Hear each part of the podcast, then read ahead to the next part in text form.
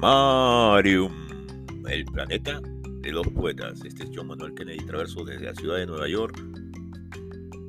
En este episodio continuaremos con la celebración que estamos realizando por los 100 años del nacimiento del poeta uruguayo Mario Benedetti.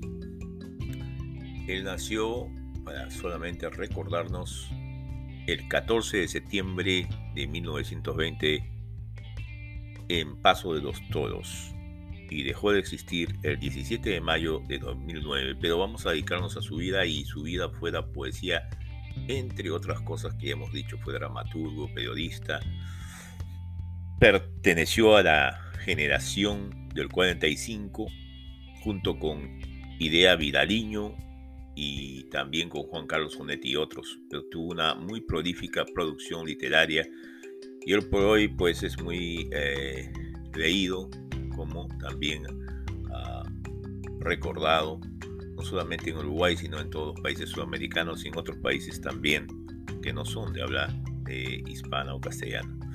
Bueno, entonces sin más eh, prolegómenos, vamos a ofrecerles una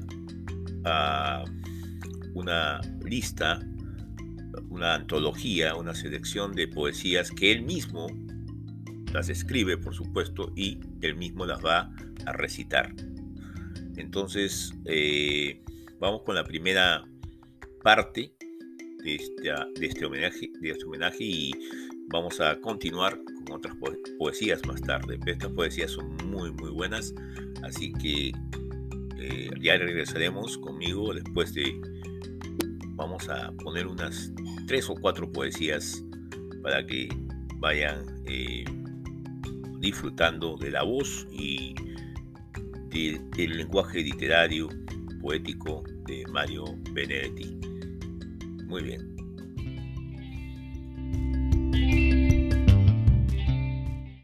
Todavía.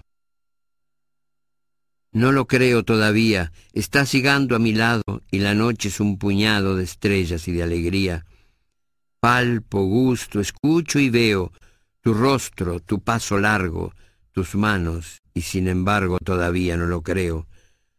Tu regreso tiene tanto que ver contigo y conmigo que por cábala lo digo y por las dudas lo canto. Nadie nunca te reemplaza y las cosas más triviales se vuelven fundamentales porque estás llegando a casa.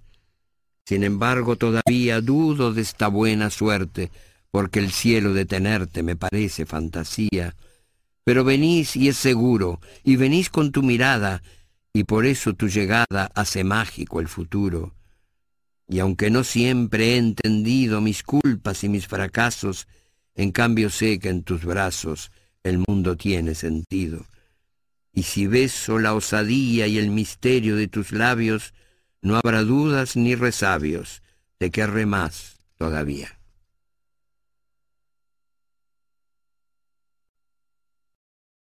Una mujer desnuda y en lo oscuro.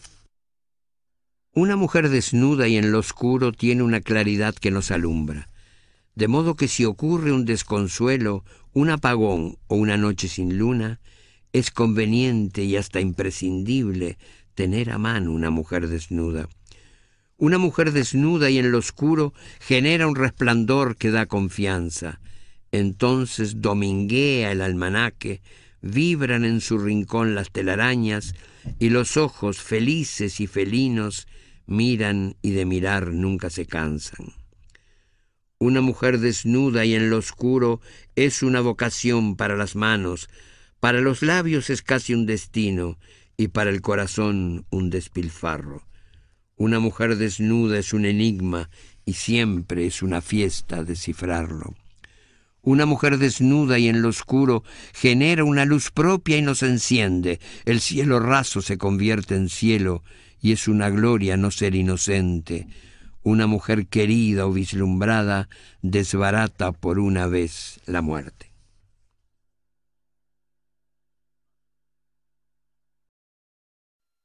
Viceversa.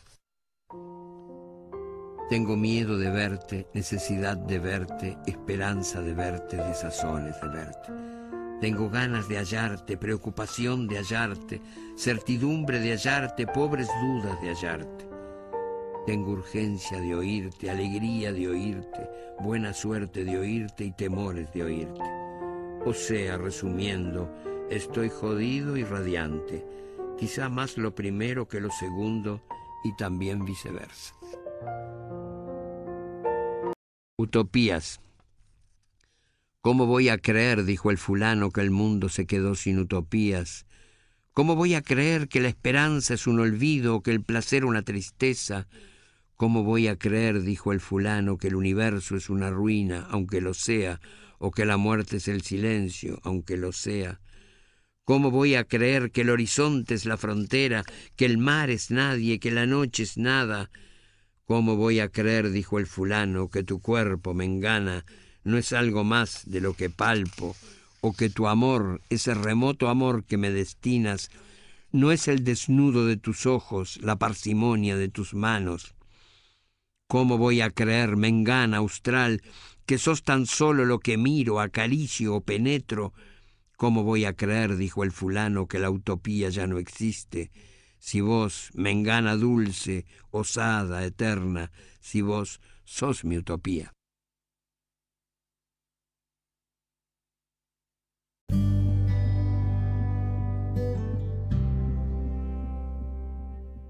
Acabamos de escuchar entonces cuatro poemas de Mario Benedetti recitados por él mismo. El primero fue todavía el que, con, el que decidió a este, el segundo fue Mujer desnuda en lo oscuro y el tercero viceversa con el último Utopías. Ya nos estamos animando a escuchar a Mario Benedetti, a las poesías, hay que tener cierta capacidad de paciencia, de reflexión, de, calma para hacerlo. Por eso es bueno hacerlo en un momento en el que uno esté puesto a dormir o ah, cuando está manejando, por ejemplo. De esto se trata, de desconectarnos de las cosas, de las noticias, buenas o malas, de esas noticias, estoy diciendo, de los noticieros, de los ah, periódicos que todos los días pues sacan lo mismo, o cosas parecidas, cosas eh, sensacionalistas, siempre algo malo tiene que pasar, siempre algo ah, que nos pone un poco nerviosos o nos llama la atención. Esto es todo al revés. La poesía es, tiene un proceso muy largo en el terreno de los sentimientos, largo porque existe a través de muchos espacios, muchos países y hemos viajado mucho, de muchas circunstancias muchas experiencias con muchas personas, solos, acompañados de diversas maneras. Y ahí es donde Mario Benedetti entra.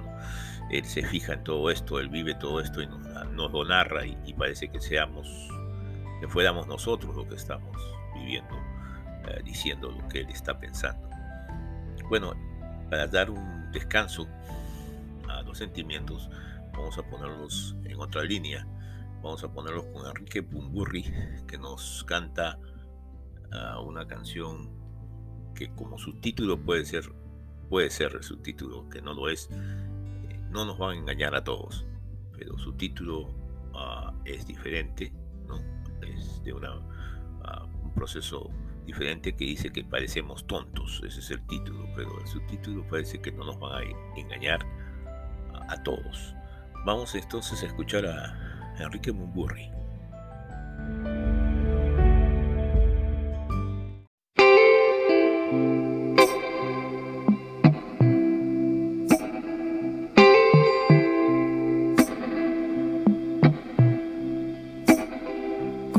Este traje de frío en la oscuridad, frente a un abismo de once dimensiones al que lanzar al azar todo lo que no queramos cargar encima. Deseos tan ligeros como promesas, una voluntad tan liviana como escasa y la sospecha persistente e impertinente aunque traten siempre de disimular. Acciones y facciones que no me convencen y el reflejo en el espejo está loco de atar abanico de pantomimas, todas las risas, todas las rimas no conseguirán engañarnos a todos, aunque a veces parecemos tontos, no conseguirán engañarnos a todos, a todos no.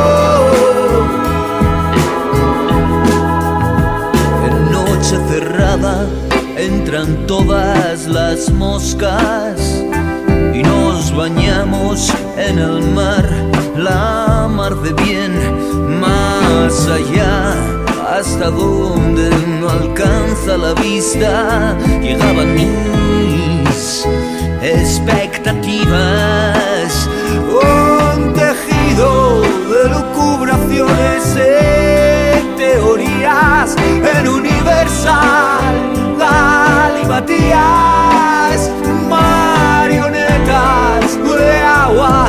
A la deriva, bailando a lomos de oleaje de sur, no conseguirán engañarnos a todos,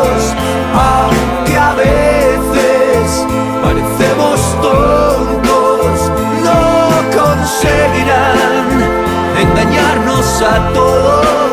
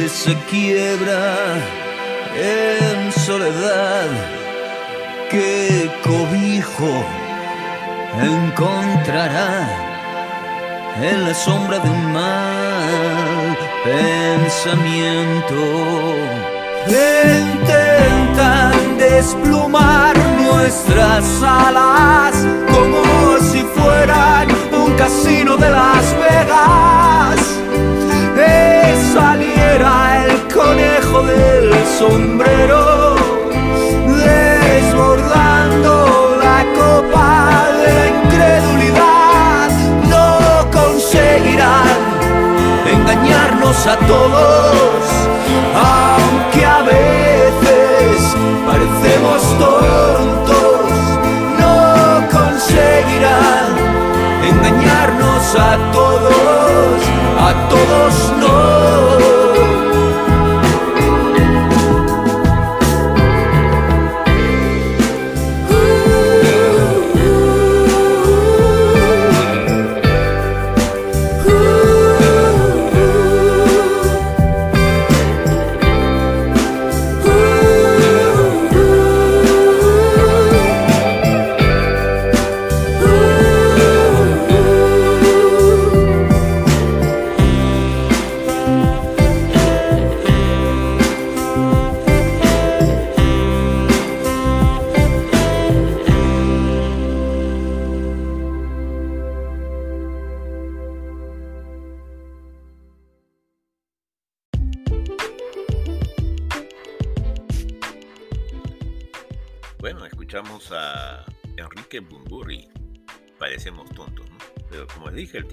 Ser No nos van a engañar a todos.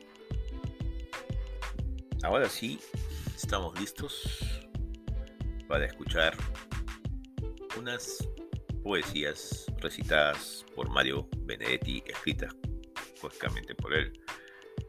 Hay una, eh, la primera que van a escuchar es Otro Cielo, la última, no la, voy decir la última, no, la segunda de, este, este, de esta segunda lista de poesías se va a llamar Síndrome.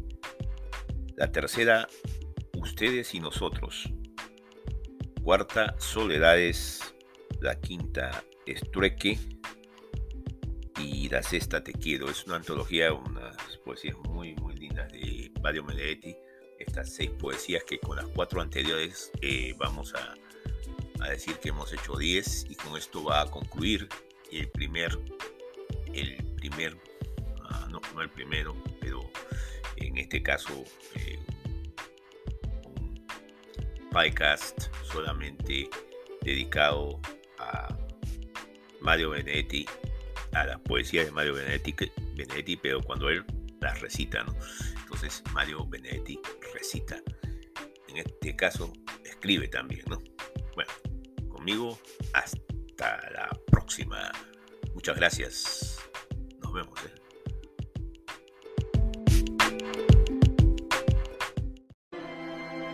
No existe esponja para lavar el cielo,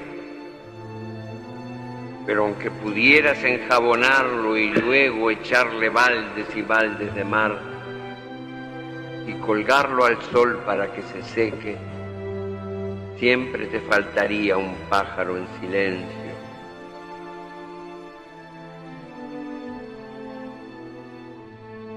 No existen métodos para tocar el cielo, pero aunque te estiraras como una palma y lograras rozarlo en sus delirios y supieras por fin cómo es al tacto, siempre te faltaría la nube de algodón.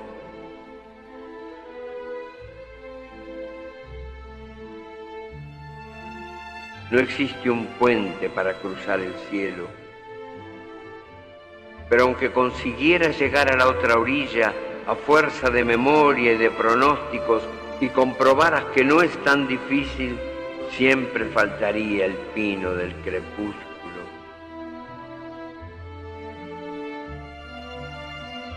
Eso porque se trata de un cielo que no es tuyo. Aunque sea impetuoso y desgarrado, en cambio, cuando llegues al que te pertenece, no lo querrás ni lavar, ni tocar, ni cruzar, pero estarán el pájaro y la nube y el pino.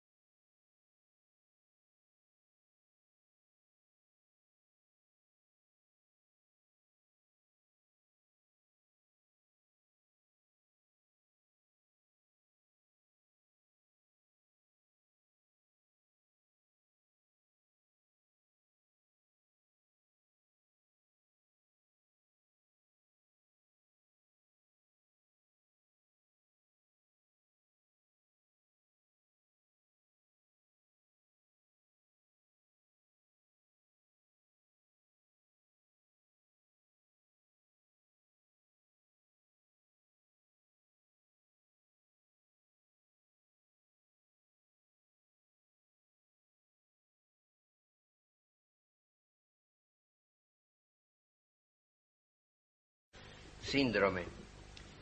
Todavía tengo casi todos mis dientes, casi todos mis cabellos y poquísimas canas. Puedo hacer y deshacer el amor, trepar una escalera de dos en dos y correr cuarenta metros detrás del ómnibus. O sea que no debería sentirme viejo, pero el grave problema es que antes no me fijaba en estos detalles. Ustedes y nosotros. Ustedes cuando aman exigen bienestar, una cama de cedro y un colchón especial. Nosotros cuando amamos es fácil de arreglar. Con sábanas, qué bueno. Sin sábanas da igual. Ustedes cuando aman calculan interés y cuando se desaman calculan otra vez. Nosotros cuando amamos es como renacer y si nos desamamos no la pasamos bien. Ustedes cuando aman son de otra magnitud hay fotos, chismes, prensa, y el amor es un boom. Nosotros cuando amamos es un amor común, tan simple y tan sabroso como tener salud. Ustedes cuando aman consultan el reloj, porque el tiempo que pierden vale medio millón. Nosotros cuando amamos sin prisa y con fervor, gozamos y nos sale barata la función. Ustedes cuando aman al analista van, es él quien dictamina si lo hacen bien o mal. Nosotros cuando amamos sin tanta cortedad, el subconsciente piola se pone a disfrutar. Ustedes cuando aman exigen bienestar, una cama de cedro y un colchón especial. Nosotros cuando amamos es fácil de arreglar. Con sábanas, qué bueno. Sin sábanas, da igual.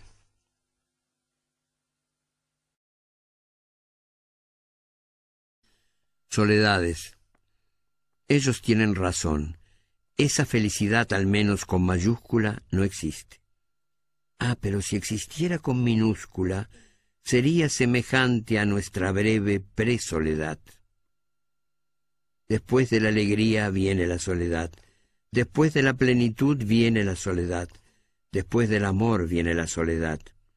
Ya sé que es una pobre deformación, pero lo cierto es que en ese durable minuto uno se siente solo en el mundo, sin asideros, sin pretextos, sin abrazos, sin rencores, sin las cosas que unen o separan.